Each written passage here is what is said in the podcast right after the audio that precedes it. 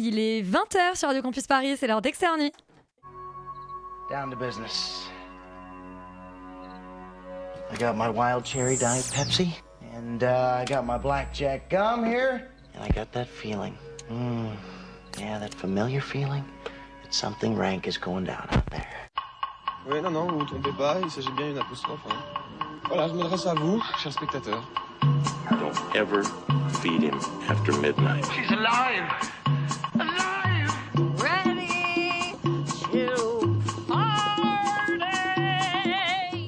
Sorry, Dave. I'm afraid I can't do that. I'm a man. Well, nobody's perfect. Qu'est-ce que C'est pas quoi faire. Les acteurs sont à l'aise dans leur personnage, l'équipe est bien soudée, les problèmes personnels ne comptent plus, le cinéma règne. Vers l'infini Pauvre créature, c'est le titre du nouveau Yorgos Lantimos et ça résume bien le programme d'Extérieur Nuit ce soir puisque nous parlerons de monstres avec Godzilla Minus One et de ceux qui sont fascinés par eux, en l'occurrence de femmes obsédées par les serial killers dans les chambres rouges. Pauvre créature comme Emma Stone forcée de réinventer leur destin, Daisy Ridley doit sortir de sa bulle dans la vie rêvée de Miss Swan, la jeune héroïne de Scrapper voit son destin bouleversé par l'arrivée de son père inconnu et Pascal Thomas nous invite à faire un voyage en pyjama en la charmante compagnie d'Alban de retour cette semaine derrière son micro. Il en conviendra, pauvre créature, c'est aussi et surtout notre condition de critique de cinéma et particulièrement cette semaine, Extérieur Nuit, c'est parti.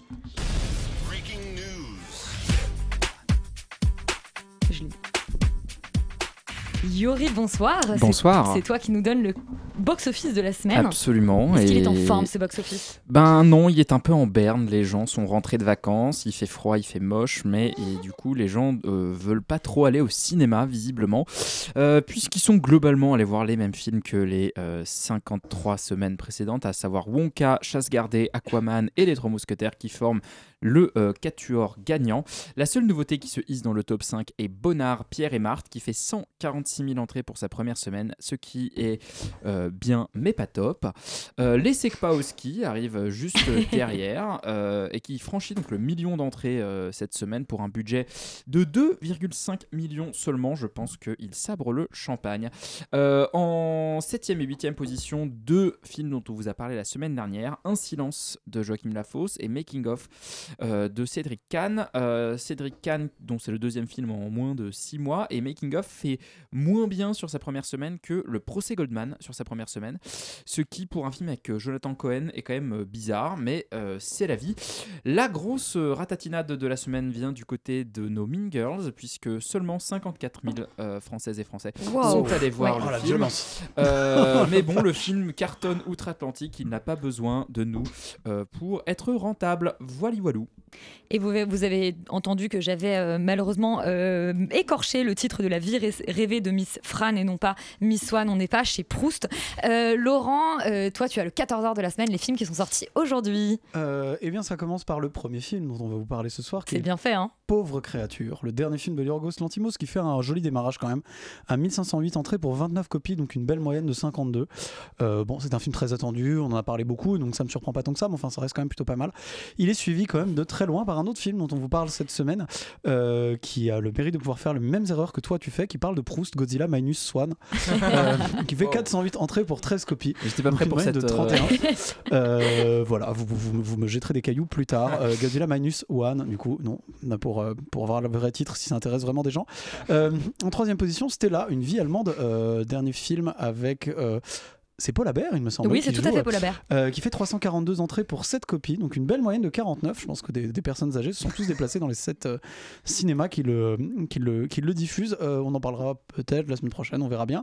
Euh, enfin, en perdant de la semaine, euh, c'est un film d'animation coréen Ouais. un petit peu angoissant avec, euh, des, avec des, des poupées en stop motion qui s'appelle Krisha et le maître de la forêt, qui fait 14 entrées pour une copie, donc une moyenne de 14, qui est pas mal pour un perdant de la semaine. Euh, si vous voulez euh, comment dire, faire peur à vos enfants, je pense que vous pouvez aller leur montrer ça. Euh, N'hésitez pas. Et on commence tout de suite avec Les pauvres créatures de Yorgos Lantimos. On écoute la bande-annonce. This is Bella.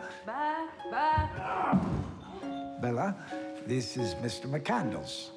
Hello, Bella. Oh, she's an experiment. Good evening. Her brain and her body are not quite synchronized.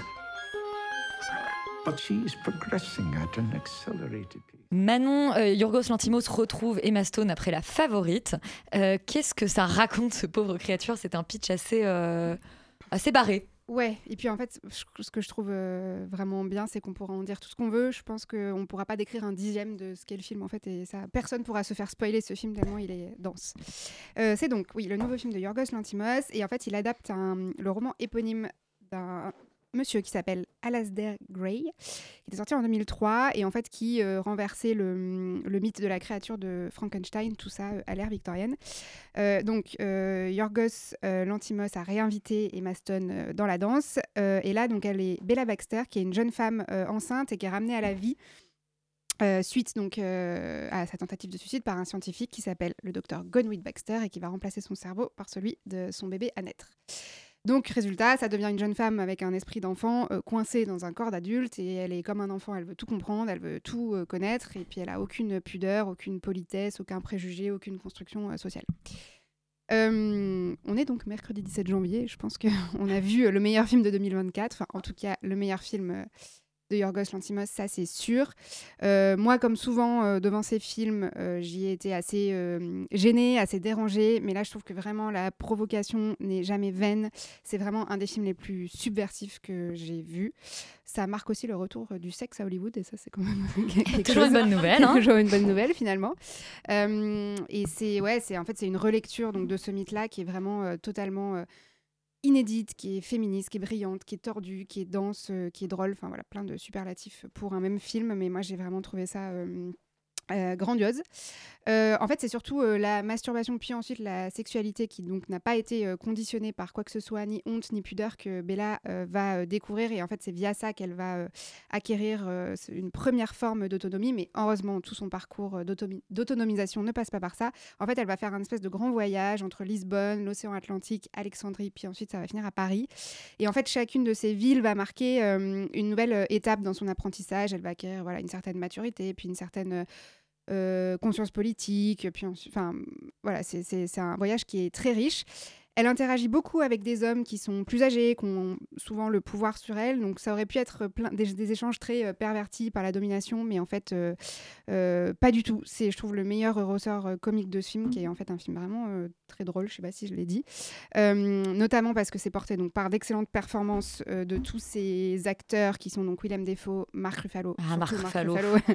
et Rami Youssef, qui bon, a un, rôle peut-être un peu plus je sais pas comment dire, pas en dessous, mais Marc Ruffalo est vraiment à contre-emploi et vraiment exceptionnel. Et les dialogues du co-scénariste du film, qui s'appelle Tony euh, McNamara, sont vraiment euh, excellents. Et puis oui, il faut évidemment saluer l'interprétation d'Emma Stone, qui est absolument impeccable. Je pense que c'est le rôle le plus difficile que le cinéma ait créé euh, récemment. Ça aurait pu être tellement malaise, euh, mais en fait, elle est toujours parfaite. Elle est pile poil au milieu entre grotesque, génie, et c'est vraiment définitivement euh, la plus grande actrice américaine euh, du moment.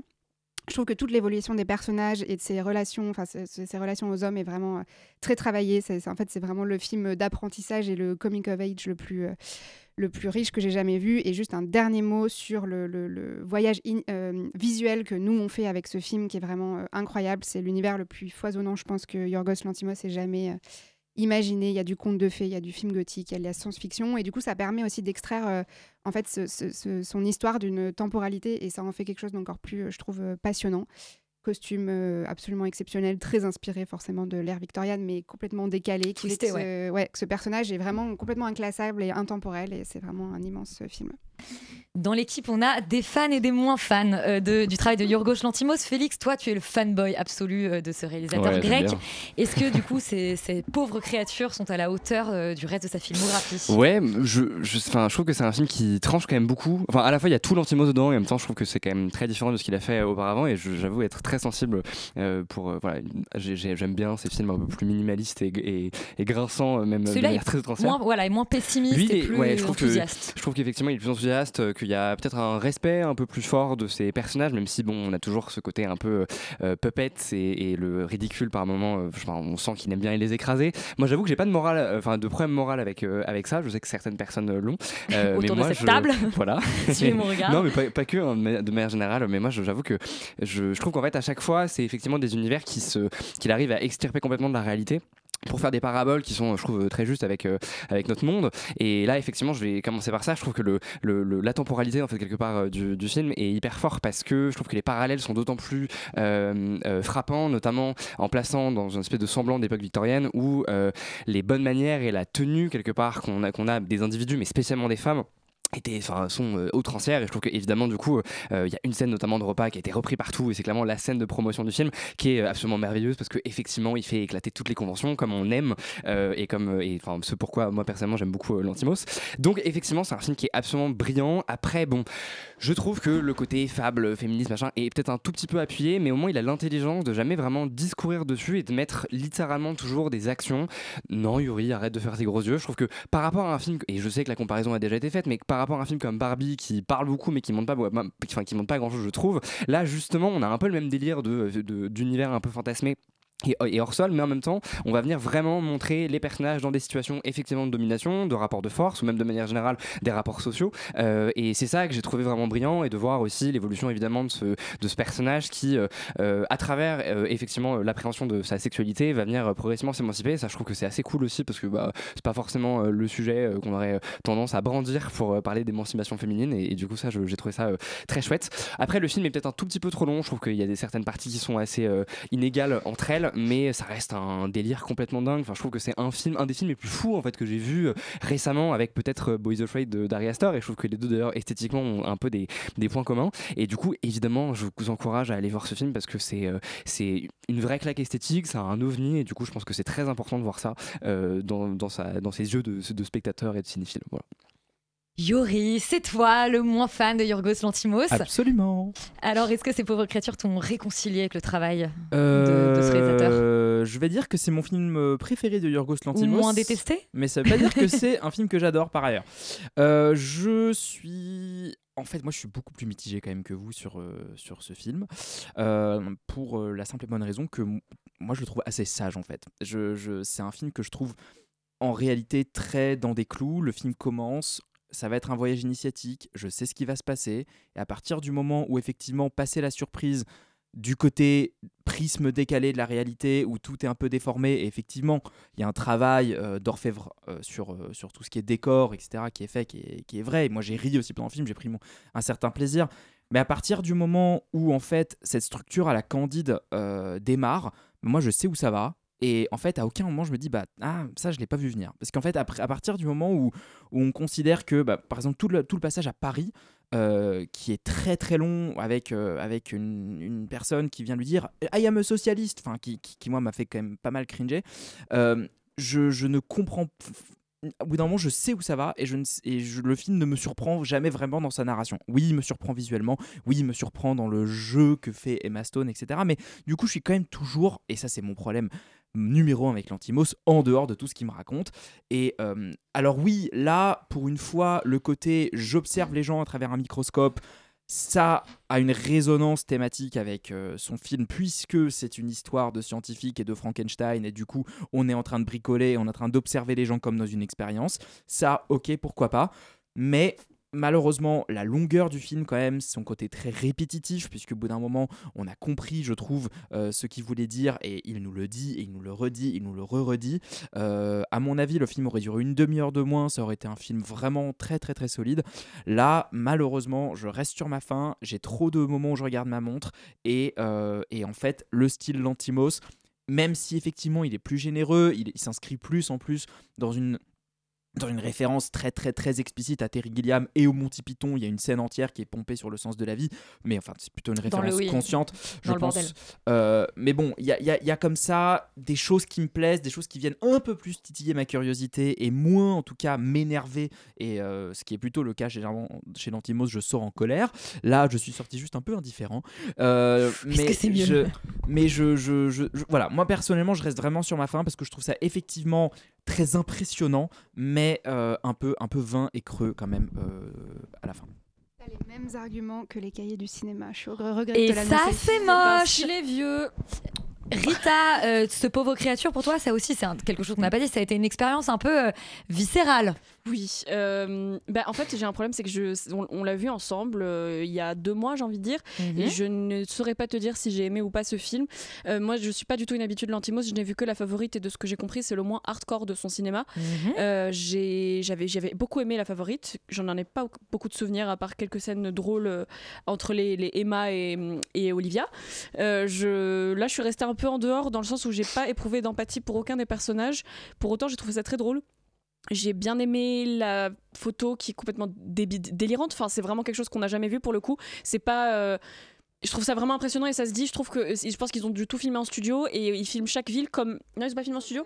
Ils ont vraiment tourné Ah ouais à Lisbonne. Alors vraiment, je ne sais pas comment c'est possible parce que c'est des villes tellement. En fait, on dirait un cauchemar. Le cauchemar que tu fais quand tu dans ton cauchemar tu es à Lisbonne ou à Paris. On dirait de l'IA presque. Ouais, c'est ça, points. et je trouve ça vraiment impressionnant comment c'est fait.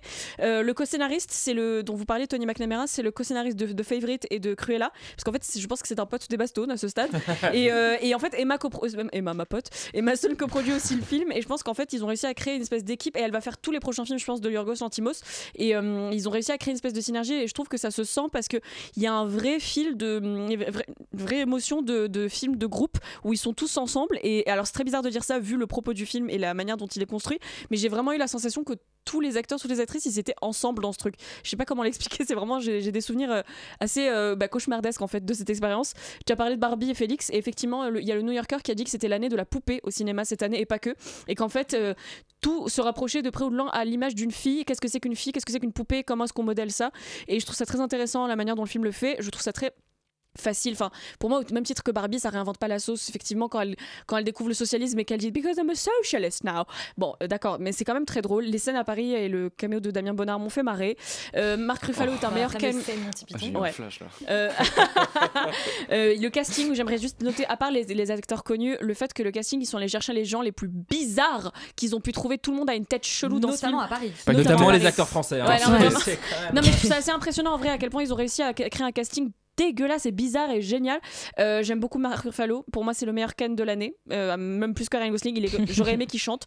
Vraiment- Non mais il est assez génial et j'ai hâte parce que je pense, je sens qu'il prend le tournant de sa carrière où il fait plus les mecs sympas, il va faire les mecs bizarres et j'ai hâte de ça. J'adore Mark Ruffalo. Donc voilà, pour moi, ça reste un film conventionnel hein, malgré le fait qu'il soit hyper chelou et très C'est sexe. candide, comme l'a dit très-. Voilà, c'est candide, mais c'est même plus encore, c'est très conventionnel dans même scénaristiquement. On, on sent que c'est un truc très hollywoodien, mais pour autant, c'est pas déplaisant. Donc, est-ce que je vous conseille? Oui, faites attention à vous quand même. Euh, et j'aimerais juste noter que je suis contente de voir Rami Youssef. Je suis non, c'est pas Rami Youssef, son nom. Je suis en train de dire un truc. Si, c'est tout à fait. Rami Youssef. Rami Youssef, je n'ai pas vu la série Rami euh, qui d'où il est connu, mais en fait, je suis hyper contente parce que c'est la- rare, c'est euh, très cliché ce que je veux dire, mais c'est rare qu'on voit des acteurs arabes jouer des personnages qui n'ont euh, aucun rapport avec ça, qui sont ni euh, des terroristes, ni un truc cliché, ni ça a un lien avec sa religion. Enfin, c'est juste, c'est cool, il est là, il est sympa, je l'aime bien. Il y a aussi un acteur de Girls qui est hyper drôle dedans. Voilà, donc c'est un film drôle et un film d'acteur, j'imagine. Donc vous l'aurez compris, on vous encourage à découvrir ce pauvre créature de Yorgos Lantimos, une expérience dense et assez folle. On va maintenant s'intéresser aux femmes qui aiment bien les serial killers. Euh, C'est Les Chambres Rouges, un film québécois.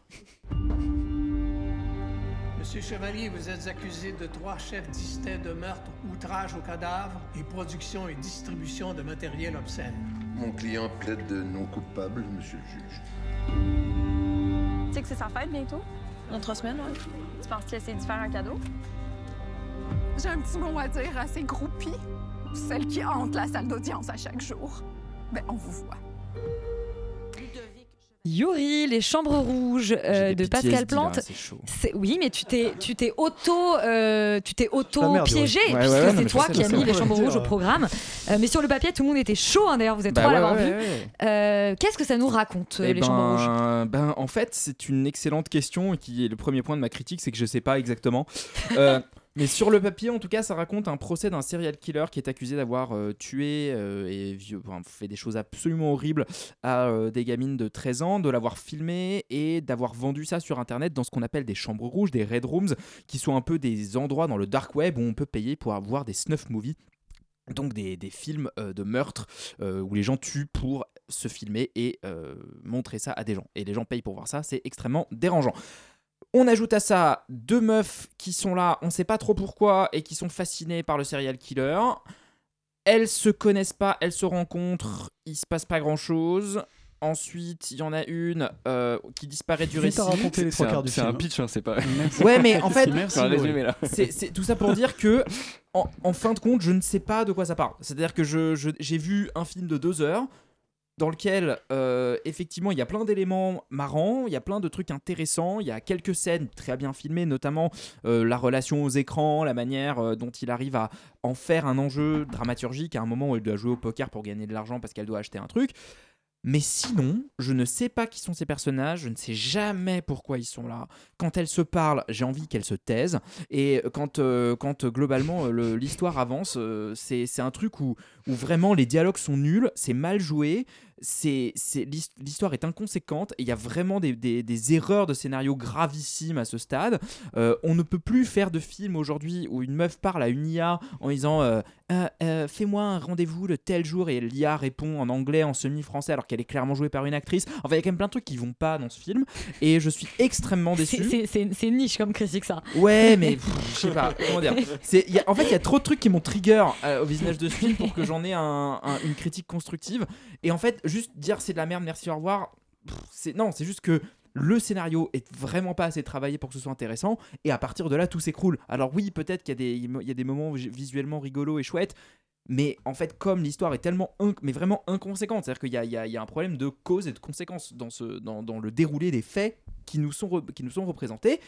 Et, Et, donc, du ça coup, fait château de cartes. ça fait château de cartes qui tient pas debout par ailleurs. Et du coup, ça c'est une énorme déception parce que j'attendais effectivement un peu plus de ce film qui avait un pitch en tout cas intrigant de thriller un peu psychologique, euh, euh, un peu glauque. euh, Qui, arrive, qui arrive avec une assez bonne réputation. oui, il a, il a eu des prix un peu partout Ouais, ouais. au Québec. Enfin, il y a eu une espèce de, de, de- de semi-hype autour de ça. Il arrive et euh, bah, déception quoi. Laurent, je crois que pour toi aussi, les Chambres Rouges, c'était une déception assez générale. En fait, euh, c'est vraiment bizarre parce que moi, pendant presque 20 minutes, j'ai cru que ça allait être un bon film à un moment. C'est Et déjà en ça. fait, euh, je me suis rendu compte que ça n'en était pas un. C'est-à-dire que ça fait. C'est-à-dire que ça. En fait, on, on- on- je, je vois bien que le film essaye de suivre un personnage, mais un personnage qui n'existe pas. Ouais. c'est ça qui est assez terrifiant, c'est que au début, on essaye de te poser un truc, et, et dans le fond, moi, je, je, je suis pas sans, je, je trouve pas ça sans intérêt, cette espèce de personnage très étrange, un peu antisocial, qui est mannequin, mais qui est en même temps un peu hacker sur les bords, Et qui n'a aucun rapport avec le procès. qui a aucun rapport avec le procès, qui est manifestement là parce que ça l'intéresse et qu'elle a les moyens, qu'elle a pas un travail qui lui prend beaucoup de temps et qu'elle a les moyens, qu'elle gagne de l'argent en, en faisant du poker et tout. Je, je- ok, mais en fait, à partir de là, on a cessé d'essayer de me raconter quelque chose. C'est-à-dire que le personnage, en fait, au bout d'un moment, on se rend compte qu'il est hyper creux, que c'est une coquille vide complète. C'est-à-dire qu'on essaie de te montrer ça un peu au début, puis en fait, il se passe rien.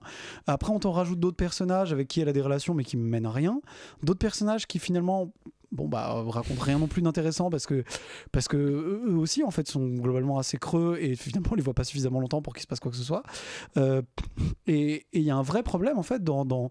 c'est à dire que c'est c'est même pas qu'il y a pas d'histoire c'est qu'il y a pas d'angle de la manière dont il veut raconter cette histoire. C'est c'est assez fou. Il y a même pas le début du, du premier euh, travail à faire pour raconter quelque chose donc, euh, en fait, ça, parle pas du procès, ça parle pas du tueur en série, ça parle pas vraiment des groupies tueurs en série. Non, non, ça parle de- Ça parle pas des relations entre des femmes, ça parle de pas grand chose en fait. Et, euh, et du coup, bah, on s'ennuie, et plus ça avance, plus on s'ennuie. C'est-à-dire que ça devient de moins en moins intolérable. Euh, mais ça, je vais laisser en parler un petit peu Félix, parce que même si dans l'absolu, il y a des moments qui sont bien filmés, et qui sont cool, euh, le film en fait ne fait que s'effondrer peu à peu. Parce qu'on n'arrive plus à s'intéresser à ce qui se passe, parce qu'en fait, il- manifestement, il se passe rien. Et c'est euh, euh, assez incroyable de réussir à faire ça quand on a un sujet aussi intéressant et qu'on on a sur le papier autant de choses à raconter, de réussir à autant rien raconter. Donc euh, perdez pas votre temps. Une prouesse du vide, visiblement. Félix, tu es un tout petit peu plus indulgent que tes camarades sur ces Chambres Rouges? Euh, bah, en fait, c'est juste que moi, il y, a- une atmosphère dans le film qui m'a euh, touché par moments, qui m'a mis mal à l'aise. Euh, je trouve qu'il y a une pesanteur. Je suis sorti du film un peu assommé, malgré toutes les erreurs euh, et les problèmes scénaristiques avec lesquels je suis entièrement d'accord et, je vais y revenir. Mais juste, il y a, voilà, il y a ça et je peux pas le nier. Je peux pas non plus être malhonnête par rapport à moi-même. J'ai quand même ressenti un petit peu des émotions. Devant le film et un peu de- du malaise où où il y a une vraie pesanteur après qui est enfin qui est due au sujet et parce que c'est très violent et que je trouve qu'il y a des séquences qui sont quand même très violentes euh, euh, justement à base de torture etc et il y a donc ça trucs- y a plein de trucs intéressants. et voilà et je trouve que et je trouve qu'il y a un- effectivement même une atmosphère euh, très euh, très désertique elle, elle habite dans une espèce de building complètement froid tout est bleu enfin je- ça ça m'a rappelé un peu The Killer même par moments sur sur certains ponts esthétiques. Mais effectivement ça ne raconte rien enfin plutôt je trouve qu'il y a 15 films en un et qu'en fait il a choisi les deux qui étaient pas intéressants quoi. Et ça c'est un peu dommage. Euh, parce que euh, je trouve que le sujet des backrooms c'est quelque chose euh, Des backrooms, tu veux des, dire des red pardon, rooms des red rooms. Des backrooms, ça peut être un sujet aussi, Tu peux nous parler de tes week-ends serait pas le même sujet. Ce serait oui. pas le même genre de film. tu le sais. des red rooms oui excusez-moi Euh, je trouve que c'est hyper enfin je trouve hyper intéressant et, euh, et en plus c'est un peu une légende urbaine donc je trouve ça cool d'essayer d'en faire un truc euh, réel dans un film et je trouve que aussi les sujets des groupies oui bon ça va Euh, je trouve que les, les sujets des groupies c'est super intéressant aussi Félix C'est ça. Euh, bref, mais, euh, mais le problème c'est qu'effectivement rien n'est traité et qu'il essaie de tout articuler autour d'un personnage fantôme et tu sens que c'est un peu justement la thématique du film donc il a envie de créer ce personnage fantomatique. C'est littéralement dit, sauf que ça ne marche pas et j'ai l'impression que pour créer un fantôme il faut déjà un peu quand même de qu'on connaisse le personnage pour justement voir que ce personnage s'efface progressivement. Donc reste euh, effectivement euh, une espèce de, je sais pas, un négatif d'un film qui aurait pu exister, qui aurait pu être vraiment cool. Euh, néanmoins, je trouve quand même que ce cher Pascal Plante ou Planté, je sais pas comment on dit, est Je assez crois pas qu'il soit virtuose. Est assez virtuose par moment et euh, je pense que si jamais il réalise un film qu'il n'écrit pas je serais quand même très curieux d'aller voir euh, ses futurs travaux Donc on vous encourage pas forcément à découvrir ces chambres rouges. En revanche, on conseille à Pascal de euh, se trouver un scénariste pour son prochain euh, long métrage pour qu'on puisse voilà mettre en exergue ses qualités de réalisateur visiblement. On va maintenant vous parler de Godzilla Minus One, un titre qui est déjà aussi japonais que le film. On écoute la bande annonce.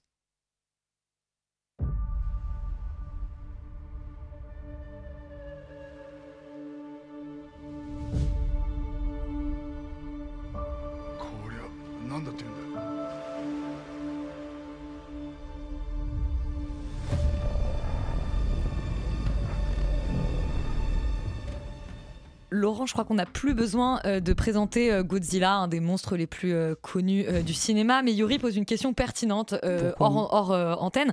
Pourquoi ça s'appelle Godzilla Minus One? Euh, parce que c'est le Japon. Donc, du coup, parfois, il y a des titres qui n'ont pas forcément de sens et on utilise des termes anglais pour parler de trucs qui sont un peu, un peu abscons. En fait, je- la théorie, c'est clairement c'est de faire une espèce de préquel à Godzilla. Ça, ça- Godzilla, c'est un film qui est sorti en 1954, le premier.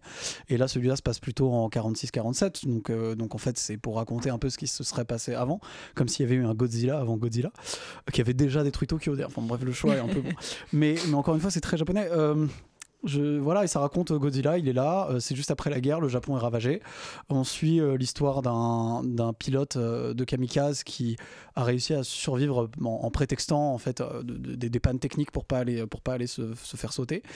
Euh, Un déserteur un peu, du coup. Enfin, pas vraiment, pas complètement un déserteur, mais enfin bon, voilà, Euh, qui se fait attaquer par Godzilla et après il Tokyo se fait attaquer par Godzilla, des bateaux se font attaquer par Godzilla. Godzilla vient et il casse tout, et c'est le Japon d'après-guerre. Euh, Alors, en fait, c'est un film. L'explication du Minus One est que comme c'est une, c'est comme ça arrive juste après la guerre, je, je Ouais. rebondis là-dessus. C'est Godzilla amène euh, le Japon au niveau moins 1 alors qu'ils étaient au niveau 0 à, la, à la fin de la guerre. C'est le- l'explication officielle de la Toho. C'est ce qu'on dit, Voilà. c'est extrêmement Merci japonais. Lato, on vous aime, vous êtes très japonais. Euh, c'est ça en fait, c'est-à-dire que c'est- c'est c'est japonais à l'excès et je le dis avec énormément de, de bienveillance parce que moi je- j'aime bien le cinéma japonais, enfin en tout cas ce que j'en connais. Euh, j'aime bien la culture japonaise, l'animation japonaise, plein de choses. Donc euh, j'ai pas du tout de problème avec cette esthétique-là.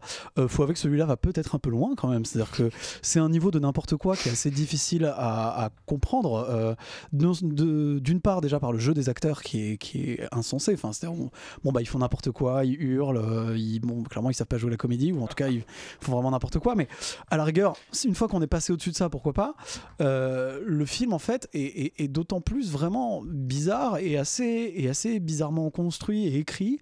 Pendant une bonne partie du film, on comprend pas trop en fait ce qu'il cherche à dire. Il y a vraiment des moments de il y a des moments de flottement réel où on a l'impression que le film fait l'apologie des kamikazes en fait. Il y a- il y, a vraiment des trucs très curieux Le projet, c'est d'amener le héros à devenir un à devenir vrai un vrai bon kamikaze, un vrai bon japonais. Il y, a- il y a vraiment des trucs, mélange de propagande et en même temps de trucs un peu pacifistes. C'est un film qui est, très. pas ça le message du film. C'est pas du tout ça le message Oui. du film quand même, mais c'est un, film très curieux, vraiment, genre dans, dans, dans ce qu'il essaye de faire et de ce qu'il essaye de raconter, parce qu'il y a un niveau de, de comment dire de sous-crack total. C'est-à-dire que c'est- c'est n'importe quoi, euh, tout le monde a fait un peu n'importe quoi, et en fait. il y a un côté un peu réjouissant parce que bon bah il y a Godzilla, il vient, il pète des gueules. C'est pas un film qui a coûté beaucoup d'argent semble-t-il, mais je trouve que c'est fait avec euh, plutôt pas mal d'élégance. Il y, a, quand même une bonne DA, il y a quand même un truc qui fonctionne. Mais euh, et donc bon, on reste quand même dans un film de monstre, mais c'est juste que il y a peut-être un, quasiment une heure en fait pendant sur le sur un film de deux heures où, on voit pas Godzilla, où on espèce de, de voix c'est ces mecs qui, qui, qui- ce film qui parle en fait du, du, syndrome du survivant, parce qu'en fait le film parle de ça, mais en même temps il le fait de manière très très étrange avec cette espèce de, recherche de sacrifice. C'est c'est en fait, c'est un film, c'est une sorte de gros blockbuster. Je pense que si ça avait eu zéro budget, ça aurait été fait, comme un film des années 70, ça aurait été un giga nanar. Parce qu'en fait, personne n'aurait rien compris et que les gens auraient rigolé en voyant des mecs dans des costumes en train de se balader comme ça. Euh, mais en fait, le film, comme il a un peu d'argent, du coup, arrive à sauter par-dessus ce truc de nanar. Mais en fait, on comprend toujours rien. C'est-à-dire que moi, vraiment, il y a des moments de. En fait, je, On- je- on en comprend fait, on quand même l'intrigue. Moi, j'ai plus compris cherche à ça faire. que les chambres rouges. On hein. comprend Oui, ce qu'ils on- cherchent à faire. perdu on dans comprend ce qu'ils l'intrigue. cherchent à faire. Et même, d'ailleurs, c'est très très appuyé. Ça ils prennent quand même un peu les spectateurs pour des débiles, où on répète les trucs C'est ça, 15 ouais. fois et où en fait on voit où ils veulent en venir. Mais Ils ont, ils ont pas tort de le faire. mais il y a vraiment des moments où euh, il y a vraiment des moments où c'est euh, où c'est où c'est hyper bizarre quoi. On comprend pas ce qu'ils ont cherché à faire derrière. Et donc c'est euh, il y, a- un peu des moments de sidération quoi. Un, peu comme on pourrait retrouver dans certains nanars. Ah, donc il y a des moments un peu qui m'ont fait rire parce que ça part en sucette complet. Euh, Est-ce que c'est bien? Il y a des vrais bons passages, il y a des vrais bons trucs qui fonctionnent. Moi je trouve que le monstre il est assez cool et tout et que la destruction de Tokyo elle est hyper cool. Euh, je trouve qu'il y a des vraies tentatives sur le Japon d'après-guerre et sur euh, tout ce syndrome du survivant machin. Même si euh, clairement je pense que ouais il y y a des gros gros problèmes dans ce qu'ils essayent de faire. Mais euh, c'est dans le genre de gros blockbuster, je trouve que c'est mieux que ce que peut faire Marvel quand ils font n'importe quoi. Enfin, ça reste quand même un film très étrange. Je pense respecter un peu, enfin, à, à réserver un peu aux spectateurs un peu avertis quand même, qui savent ce qu'ils vont voir. Parce que s'ils vont voir que du boom boom, bah ils vont être déçus. S'ils vont voir un film intello, clairement ils vont être déçus. Euh, S'ils connaissent pas du tout le cinéma japonais, ça risque d'être compliqué. Mais euh, c'est pas, c'est moi j'ai une tendresse pour ce cinéma-là, même si c'est un peu n'importe quoi. Yuri, toi aussi, tu as une tendresse pour ce Godzilla Minus One ou Mais plus que ça, je crois. Plus que ça, moi j'ai vraiment pris un vrai plaisir premier degré à ce film. Je n'ai pas vraiment trouvé qu'il y ait beaucoup de longueur. Je trouve qu'il y en a effectivement quelques-unes. Mais moi j'ai plutôt bien aimé la manière dont il avait de digérer euh, justement ce syndrome du survivant, le Japon d'après-guerre, de d'être. Non, moi, moi je trouve que c'est hyper. Il le fait de manière très intéressante. Le Alors oui, intéressant, je suis pas sûr que ce soit très bien fait. alors, mais ça, c'est une autre question. Mais je trouve qu'il le fait de manière très intéressante parce que, je, je- en tout cas, moi, j'ai bien aimé la manière dont, euh, il arrivait à lier tout un tas d'enjeux, effectivement, intimes, euh, sociaux, de l'époque, aussi du regard que peut avoir éventuellement le Japon aujourd'hui. Puisque, bon, moi, effectivement, je ne suis pas japonais, donc je, je, le lis à travers le prisme de ce film, sur cette époque-là, sur la manière dont on s'est fait. En fait, le mec, quand il rentre chez lui et qu'on comprend que, que, les gens autour de lui comprennent qu'en fait, il a pas été un bon kamikaze, il se fait renier de partout. Et ça, c'est un moment que je trouve assez intéressant. Et tout le film va montrer en fait que l'évolution vers quelque chose de plus, bah en fait, pourquoi est-ce qu'on se fait sauter dans des avions Est-ce qu'on un- un- la vie, c'est mieux de, un prix. c'est mieux de vivre que de mourir. C'est ça la philosophie du film. Et, euh, et Ouais, que- enfin, pas pendant une bonne partie. C'est ça qui est curieux. mais parce qu'il faut une évolution narrative, Laurent. Mais du coup, je, je, je- moi, en tout cas, j'ai pris un vrai plaisir premier degré, et notamment, effectivement, aux scènes avec Godzilla, qui ressemble à un mec en costume, mais c'est assez marrant. Non, enfin, c'est bien Non, fait. mais- Enfin, oui, mais en fait, ils reprennent vraiment l'esthétique du, du Godzilla des années 50, qui fait genre ouais, ouais, ouais, comme ça. Et quand, effectivement, Sauf que, sauf que le rayon fait vraiment vraiment bader. Ouais, quand il, quand il arrive et qui et qui débarque et que les mecs disent mais où est Godzilla? Et que dans l'arrière-plan, il y, a un cargo, un bateau cargo qui genre fait un vol plané et qui éclate une baraque. En fait, ça c'est le genre de truc que le cinéma américain a complètement oublié de faire dans n'importe quel film de super-héros ou de monstres, c'est de jouer sur des effets d'échelle, c'est de jouer justement sur des effets de et ben ouais, Godzilla, il va toujours être cadré pas euh, avec des plans de drone pour montrer que à quel point il est énorme et qu'il arrive à tout taper. Non, il est toujours filmé à hauteur euh, de gens ou sur des sur des sur des points très précis au-dessus d'un immeuble, euh, du sol, en tournant dans un hélico, mais il y a toujours un point de vue très précis sur lui et ce qui permet de jouer avec des effets d'échelle et ce qui permet en fait quand il débarque et qu'il balance le thème de Godzilla à fond les ballons et quand euh, quand il dé- quand il détruit tout, bah moi je suis désolé, moi je suis dedans et je suis content qu'ils aient pris mon argent pour ça quoi. Et ben merci du coup à Godzilla d'avoir pris, euh, D'avoir pris d'avoir l'argent argent. Euh, bah écoutez, on vous encourage à aller voir ce gros monstre en caoutchouc euh, détruire Tokyo et on va maintenant complètement changer de genre avec Scrapper qui était notre perdant de la semaine dernière, mais on tenait à vous en parler. George? You playing out? Uh, hi, that's my bike. We were just making sure that all of these bikes were road safe. Oh, yours isn't, by the way. Rita, donc ce petit scrapper, je disais perdant de la semaine, perdant du 14 heures de Paris de la semaine euh, dernière, mais euh, peut-être pas le perdant dans nos cœurs. Euh, Qu'est-ce que ça raconte ce scrapper? Mais déjà, c'était un perdant hyper relatif parce qu'il avait Oui. une cinquantaine d'entrées pour genre trois copies. Bon, Exactement. Puis moi, quand je suis allée le voir après une semaine d'exploitation, la salle était vachement pleine de gens très jeunes, moins jeunes, donc ça va. Je pense qu'il va s'en sortir. Il nous vient de Britannique, ce film. De Britannique, c'est pas du tout un mot. Pays de Britannique, pardon, du Royaume-Uni, avec une réalisa- encore une réalisatrice jeune. c'est genre la quatrième cette année qui nous envoie des films des premiers films comme ça, euh, tout pépite. Alors, Scrapper, c'est l'histoire de Georgie qui vit toute seule euh, dans la banlieue nord de Londres, je crois. Qui a 12 ans. Qui a 12 ans. euh, J'y venais parce qu'en fait, elle a, elle a, elle a, elle a 12 ans, dire. Elle, elle vit seule parce que sa, sa mère est morte. Euh, on ne sait pas trop dans quelles circonstances au départ.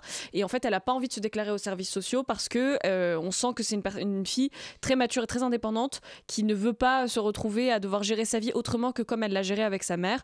Donc, elle, et, enfin, elle, est très, très mature dans le sens où elle a écrit sur le mur euh, les cinq étapes du deuil et elle les, elle les coche au fur et à mesure en se disant euh, bon maintenant j'ai fait euh, l'énervement il faut que je passe à ça parce qu'il faut absolument que je finisse mon, le deuil de ma mère avant la fin des vacances.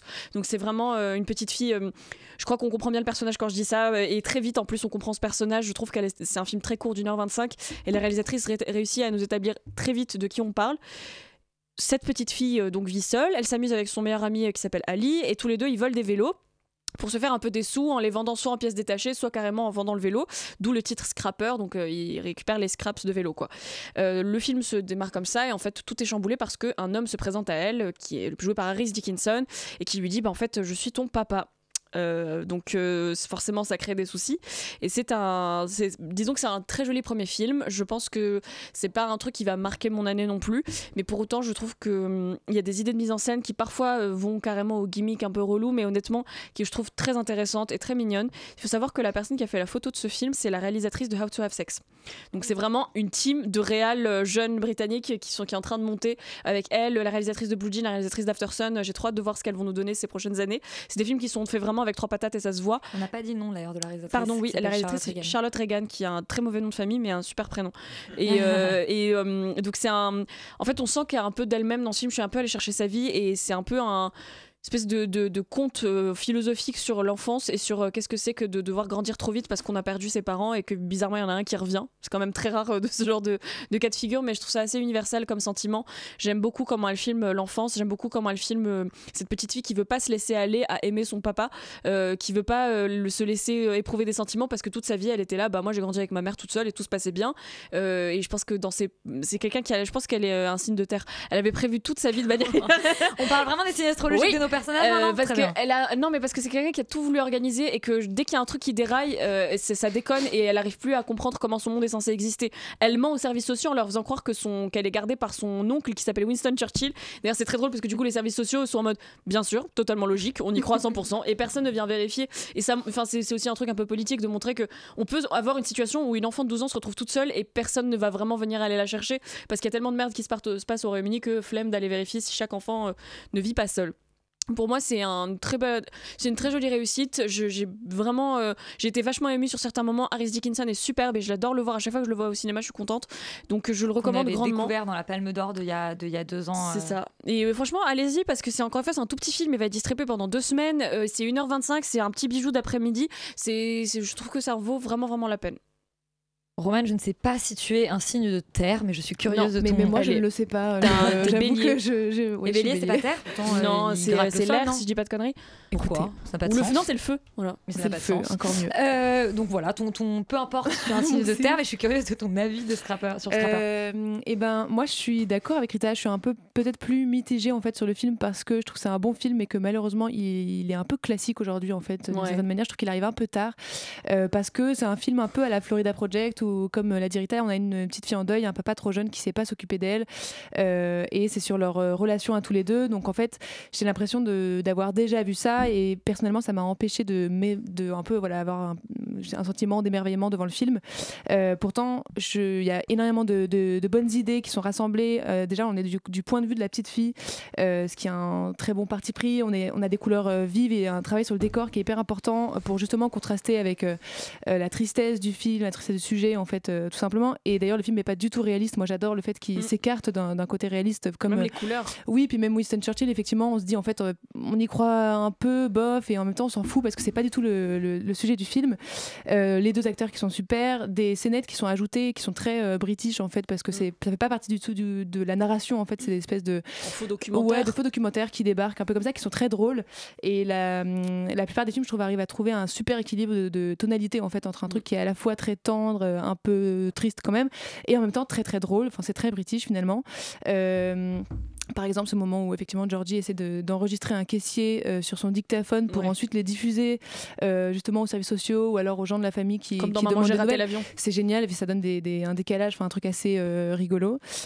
Malheureusement, je, je trouve que ça suffit pas totalement pour voilà emporter le spectateur pour plusieurs raisons. D'abord, cet effet déjà vu dont, dont je parlais, mais surtout parce que je trouve qu'il y a un problème de rythme à un moment, c'est-à-dire qu'on nous présente hyper bien les personnages en allez 20 minutes, 30 minutes, les enjeux du film, on, on comprend tout. C'est ce que tu disais euh, Rita avec les en deux secondes avec les étapes de deuil, on comprend qui est ce personnage.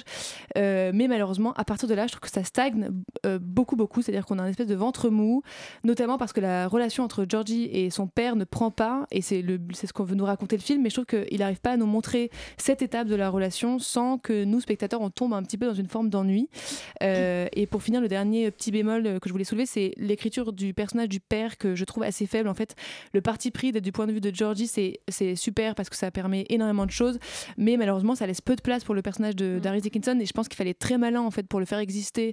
Elle arrive Euh, après Aftersun aussi. c'est En fait, c'est trop compliqué d'arriver la même année qu'Aftersun avec les mêmes thématiques, le même délire. euh. Oui, mais Aftersun, finalement, tu vois, il arrive à être du point de vue de, de la môme et nous faire hyper Bah bien ouais. comprendre la psychologie du père. Ici, je trouve que c'est pas le cas, c'est-à-dire que on reste dans un espèce de schéma de, de père qui euh, était trop jeune quand il a eu euh, euh, Georgie et qui a Un pas su s'en occuper. Et en fait, on connaît pas plus de choses sur lui. Et moi, ça m'a manqué. Et en partie, je pense que c'est aussi ça qui fait que leur relation à eux deux, il y a une partie de moi qui s'en foutait un petit peu parce que je connais pas assez Mm. le père.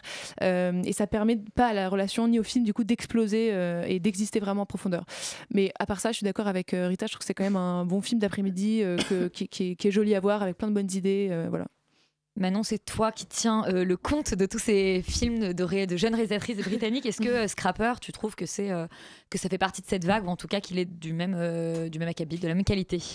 Alors, même qualité, non. Par contre, euh, même Akabi, oui. Euh, elle creuse vraiment ce, ce sillon euh, de la nouvelle génération comme ça de réalisatrices britanniques qui essaient de s'éloigner euh, du drame social euh, à laquelle notch qu'on peut voilà, connaître. mais hum, voilà, donc elle s'inscrit quand même dans, dans cette vague qui est intéressante. Mais moi, je trouve que de tous les films qu'on a vus dans cette veine-là cette année, c'est vraiment celui qui m'a le moins séduite. C'est original, c'est joli. Je pense que l'intention, elle est vraiment sincère. Euh, je me suis pas du tout regardée sur sa vie, mais voilà, je pense qu'elle a un intérêt à raconter cette histoire.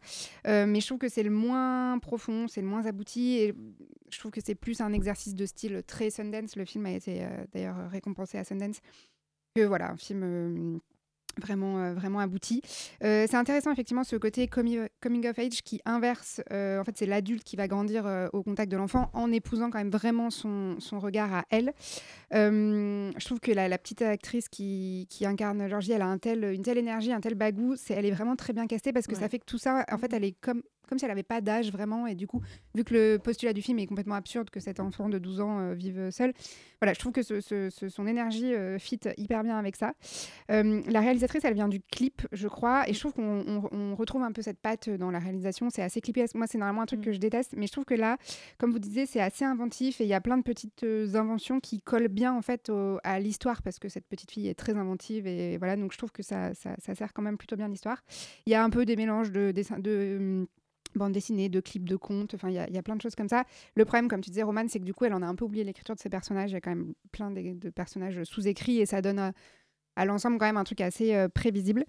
Euh, la photo de Molly Manning Walker, effectivement, est cool, très colorée comme ça. Ça aurait pu donner un côté un peu nauséeux. Ça fait vraiment paquet de bonbons, mais, euh, mais c'est quand même euh, plutôt, euh, plutôt ré- réussi. Je pense qu'elle a fait ça pour tenir aussi à distance un certain euh, misérabilisme. Mais, euh, mais bon, voilà, encore une fois, je vois pas trop l'intention derrière. Euh, c'est mignon, c'est frais, il y a des jolies choses, mais c'est très Sundance, c'est un peu oubliable. je trouve. J'aimerais juste euh, préciser que j'ai su que la- le personnage allait être une fille qui a déjà grandi parce qu'elle a une tresse hyper vénère et difficile à faire soi-même et elle l'a pendant tout le film. Et je sais que c'est parce qu'elle se lave pas pendant tout le film, mais sincèrement, rien que réussir à faire cette tresse sur soi-même euh, quand on est une petite fille, bon. Oh, J'en suis toujours globalement incapable. Euh, donc on vous encourage effectivement à voir ce scrapper, mais peut-être d'autres films d'abord de cette génération de cinéastes britanniques qu'on a cités euh, avant, After Sun, voilà, How to Have Sex, euh, Blue Jean. Alors là, elle est américaine, mais c'est un premier film, c'est La vie rêvée de Miss... Non, c'est un deuxième film effectivement, La vie rêvée de Miss Swan de Rachel Lambert. Fran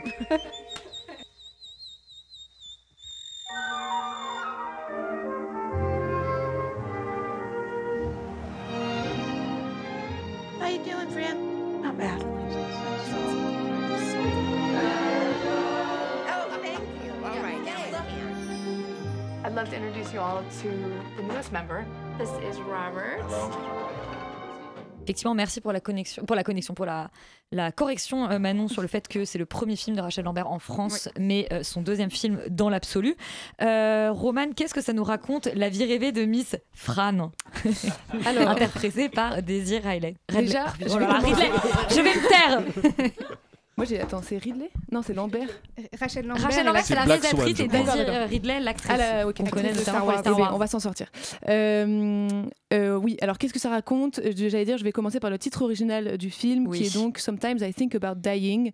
Euh, donc, globalement, vous avez le pitch en cette phrase-là qui nous raconte la vie très très monotone de Fran, qui travaille dans l'Oregon, dans une zone portuaire, et c'est à peu près toute sa vie en fait, euh, de remplir des tableaux Excel. Euh, c'est une femme qui, une jeune femme qui semble euh, globalement très malheureuse, jusqu'à ce que Robert, qui est une nouvelle recrue en fait de sa boîte, tente de s'intéresser à elle, on va dire ça comme ça.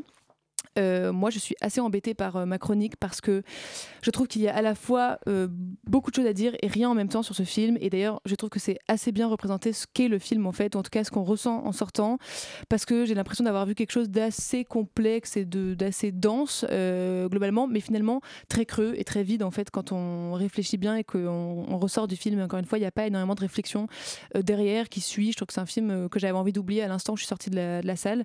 En fait, déjà, je trouve que ce titre français euh, vraiment m'a mis sur la mauvaise voie puisque j'avais pas du tout lu le, titre original, donc euh, j'étais hyper loin d'imaginer en fait ce que, j'allais voir, c'est-à-dire un film sur une femme euh, timide qui n'aime pas sa vie et qui, n'a rien à faire. Et en fait, je crois que c'est le premier problème du film, c'est que c'est super difficile de faire un film autour d'un personnage déprimé qui ne s'aime pas, qui s'ennuie profondément. Et malheureusement, je trouve que le film relève pas du tout ce challenge de nous intéresser et de dépasser en fait cette espèce d'obstacle qu'est son personnage principal. Au contraire, il nous plonge dans le même ennui que le personnage principal et il nous fait ressentir aucune empathie pour elle. Moi, j'avais envie, j'avoue, je je l'aimais pas en fait, euh, tout comme elle, elle ne s'aime pas. Euh, ce qui fait qu'en théorie, c'est intéressant parce que euh, la forme et le fond s'accordent, etc., et qu'elle veut essayer de nous plonger dans le même état. Mais à visionner, c'est juste très désagréable, très laborieux. Et surtout, je ne vois pas exactement quel est l'intérêt de faire ça. Le film, il faut savoir, il n'y a que des plans fixes dans le film, sauf un travelling final, ce qui fait que c'est pareil, euh, lourd, je trouve, à regarder. Moi, j'adore les plans fixes, pourtant, je suis hyper fan des plans fixes. Là, même, même ça, ça m'a ça dérangé. C'est-à-dire qu'à la fin, j'avais quand même besoin de bouger un petit peu. En fait, euh, on nous, on voit, euh, on nous montre une espèce de- d'entrée de champ de Fran, une sortie de champ en permanence de, chaque cadre pour nous montrer à quel point le personnage est, semble invisible et se sent invisible, etc. Et en fait, tout est comme ça, c'est-à-dire que tout est extrêmement cérébral, logique, presque euh, euh, chirurgical, avec encore une fois la forme qui s'accorde au fond, mais ça donne une mise en scène qui, je trouve, est hyper sage, hyper attendue, hyper cartésienne, pardon, et qui jamais vient nous procurer une seule émotion. On reste euh, complètement bloqué, je trouve, dans l'inertie du personnage, et ça devient toute l'inertie du film en fait ce qui fait que c'est c'est hyper dommage parce que je trouve qu'il y a potentiellement euh, justement du potentiel mais peut-être dans un court métrage par exemple je suis convaincue que ça aurait été un bon court métrage ici je trouve que même toutes les scènes qui se veulent un petit peu poétiques finissent par être complètement aspirées par l'ennui profond qu'on ressent Euh, parce que ça reste complètement froid et complètement théorique malheureusement donc ça met le spectateur dans une attente que ça se termine euh, tout le temps quoi Je crois que c'est une pièce de théâtre à la base. Oui, c'est ça, c'est Ouais. une adaptation ouais. Alban, c'est ton retour cette semaine et je crois que tu as bien choisi euh, tes films. Euh, la vie rêvée de Miss Fran, est-ce que toi aussi ça t'a provoqué de l'ennui, un peu de claustrophobie, enfin pas des sentiments Ah, sympathiques? Claustrophobie, non, mais c'est vrai que c'est très très ennuyeux. Et je, je m'attendais en fait un petit peu euh, avec le titre du film, et même j'avais regardé la bande-annonce, c'est une sorte de, d'ennui en regardant le film, mais peut-être un ennui un peu feutré, un peu rigolo par moment. Alors que là, c'est vraiment plombant quoi. C'est, une heure et demie, on a l'impression qu'on reste trois heures dans le cinéma et, et on comprend pas vraiment ce qui se passe. Ce que tu as dit, Roman, sur les plans où effectivement elle paraît un petit peu invisible, où il y a une voiture qui passe, c'est les seules bonnes idées du film. Je crois que le film s'ouvre comme ça d'ailleurs, donc je me suis dit pourquoi pas. Et en fait, c'est vrai que le gros problème du film, c'est aussi qu'on s'attache pas du tout au personnage principal. On a, moi, j'ai, toi, enfin, moi, j'avais envie de lui mettre des claques par moment. C'était vraiment, c'était, c'était, c'était l'enfer, quoi. Et euh, aucun personnage n'existe, même Robert, euh, même ses collègues de, tra- de, de travail, une ambiance un peu à la The Office, là où elle bosse, où elle essaye de mettre un peu des blagues entre deux personnages de ventilateur, mais ça marche jamais. Enfin, ça tombe à l'eau, quoi. Il y a juste une vieille qui a rigolé, mais pendant, qui a rigolé pendant tout le film, pendant la séance. C'était super gênant. Et euh, ensuite, moi, j'ai un gros problème aussi avec euh, le titre en français du film, La vie rêvée de Miss Fran, et les sortes d'inserts qu'elle fait à chaque fois qu'elle rêve, c'est-à-dire euh, on va voir le personnage allongé sur une plage ou allongé dans la forêt, qui des plans qui sont censés en gros montrer euh, sa vie intérieure, euh, ça- sauf qu'elle n'en fait rien et du coup ça apporte rien au récit et de fait le film ne veut rien dire parce qu'on aurait pu, elle aurait pu s'attarder là-dessus en disant peut-être que euh, cette vie fantasmée allait euh, nous, enfin allait nous apprendre quelque chose sur le personnage, allait euh, rendre un petit peu plus complexe son personnage et un petit peu moins monotone, peut-être qu'il s'est passé quelque chose qui expliquerait en fait l'état dans lequel elle est. Et finalement le- le- de, de, de, de- de se désinvestir comme ça de, son sujet et de, et de, et ces inserts qui sont quand même systématiques, enfin il y en a au moins une dizaine dans le, dans le film, bah, je trouve que du coup le film n'a plus rien à raconter. Et on suit juste pendant trois soirs euh, cette jeune femme qui a rendez-vous avec euh, le nouveau gars, ils vont au cinéma, ils mangent une tarte, ils vont à une fête et ensuite le film finit. Et, et, et en fait la, la- la fin du film c'est vraiment euh, est-ce que tu aurais préféré jamais me rencontrer? Et Il dit que je t'ai pas rencontré, en fait c'est exactement la fin, ce qu'on a vu pendant une heure et demie, c'est-à-dire effectivement on sait pas qui sont les personnages, on sait pas ce qu'elle veut nous raconter, euh, c'est assez gênant. Et en même temps il y a par moment, je trouve, parce que j'ai un, un petit peu sauvé la- l'actrice principale dont j'ai oublié le nom à chaque Daisy fois, Ridley. Daisy- Ridley, qui parvient à nous faire ressentir une petite émotion, une petite vibration, mais c'est Même si extrêmement t'avais envie de lui mettre des claques. Bah, c'est une émotion en soi. Je me suis posé la question parce que euh, avec le fait qu'elle qu'elle est comme ça, cette espèce de vie un peu imaginaire et le titre en français, si c'était une volonté de, euh, de pomper la vie rêvée de Walter Mitty? Euh, je Est-ce sais que c'est un élément marketing? Je sais pas, hein, je me pose la question Je- maintenant. Mais parce bon. que je crois que la- le premier titre français était encore pire, c'était dans la bulle de Miss Fran, il me semble, et ensuite ils Mm. l'ont transformé en la vie rêvée de Miss Fran. Mais ouais, moi j'ai, moi j'ai tout de suite pensé à Walter Mitty, Euh, même, De si Ben le Stiller. film, euh, même si le film n'y ressemble pas vraiment. Euh, à la base, je crois que j'étais, moi j'étais plutôt séduite par ce personnage qui est en fait pas même si le titre anglais évoque euh, la mort et tout ça, elle n'est pas profondément euh, suicidaire, elle n'est pas profondément dépressive, c'est juste une meuf qui est complètement inadaptée socialement, qui est une timide maladive, qui a vraiment un peu de mal en fait avec la vie. Et j'aimais bien aussi ce principe de non-histoire d'amour. Et on sent que la réalisatrice, elle a quand même de la tendresse pour ce personnage. Peut-être qu'elle partage euh, certains aspects de sa personnalité avec elle, je ne sais pas. Euh, mais en fait, je me suis euh, aussi profondément ennuyée. Elle veut retranscrire la, la monotomie de son existence, voilà, comme tu disais, avec plein de plans fixes. et en fait, mais le, film, c'est que ça, c'est une succession de plans fixes. C'est très terne, c'est très programmatique. Et en même temps, parfois, il y a un truc un peu épileptique où tu passes d'un plan à l'autre, où tu ne comprends pas. Enfin, on passe du coq à l'âne complètement et tu comprends pas le sens de ce montage qui est très. Euh, Bah, c'est pas épileptique, tu peux pas dire que non, c'est pas épileptique, mais je veux dire, c'est que tu, tu es dans une scène et d'un coup tu passes à une autre qui n'a Ouais. rien à voir, quoi. C'est c'est plutôt ça. Épileptique, épi- c'est une épilepsie un peu- un peu au ralenti, quoi. Un, un truc qui, ouais, c'est- c'est- c'était un peu, c'était un peu bizarre. Ça donne, je trouve, un, un tout un peu incohérent aussi. Euh, les séquences euh, qui mettent en scène ces pensées de mort sont plutôt jolies euh, visuellement, ça fait un peu de, respiration, mais elles ont effectivement aucun intérêt euh, cinématographique à part qu'elles sont jolies, c'est juste des natures mortes euh, posées là. Il y a une ambiance The Office, comme disait Alban. Mais moi, j'aurais bien aimé justement qu'elle elle pousse un peu plus ce truc de, cringe, un peu comme ça, euh, qui, aurait été, qui aurait été pas mal pour euh, un peu plus appuyer ce côté inadapté qu'a son personnage. Je trouve que la rencontre entre son collègue et elle sur la, messagerie interne euh, est, pas mal parce qu'on capte aussi le côté un peu, l'humour et le, sarcasme que peut avoir ce personnage-là, donc ça lui donne un petit peu d'épaisseur. Mais en fait, après, je trouve que hum, une fois qu'on rend, que le film bascule dans la comédie romantique, ça perd en fait tout l'intérêt parce que du coup, le personnage s'ouvre un peu, mais sans s'ouvrir vraiment. Euh, donc en fait, c'est juste, euh, ouais, ça reste juste de l'ennui pour elle, ça reste de l'ennui pour nous. L'avantage, c'est que ça nous laisse beaucoup de temps pour observer l'actrice, vraiment. Et effectivement, elle est quand même plutôt bonne, je trouve, Daisy euh, Ridley, dans ce truc de non-performance euh, absolue. Enfin, moi, j'ai plutôt été euh, convaincue. Il y a une autre euh, excellente actrice dans le film qui s'appelle Marcia Debonis, qui joue celle qui part à la retraite. Et je trouve qu'elle, vraiment, elle joue trop, trop, trop bien. D'ailleurs, c'est la seule euh, Ouais, c'est le seul bon scène assez, personnage. Ouais, en et disons, qui un donne petit peu émouvante. Ouais. Exactement, qui met un peu de vie dans ce film-là. Quand elle se recroise dans le café et tout, c'est assez. Voilà, il y a un peu enfin d'émotion et de vie dans ce film. Euh, mais, euh, mais sinon, voilà, moi j'ai un peu les mêmes reproches euh, à faire à ce film que Scrapper, même si je me suis moins ennuyée devant Scrapper, c'est que c'est très euh, Sundance euh, Ouais. et en fait très creux. À oublier, donc on le recommande pas nécessairement, La vie rêvée de euh, Miss Fran. Et on termine avec le voyage en pyjama, le nouveau Pascal Thomas. On est vraiment dans une émission de jeunes vieux. Excusez-moi, le vol de 9h15, s'il vous plaît. Porte-toi à votre droite? Vous appelez Paul-Émile, dit Victor. Vous êtes le mari d'Anne, vous êtes professeur de lettres et vous avez une grenouille qui s'appelle Ninette. Je pars pour Compostelle à vélo. Et si je venais avec vous Bah, pourquoi pas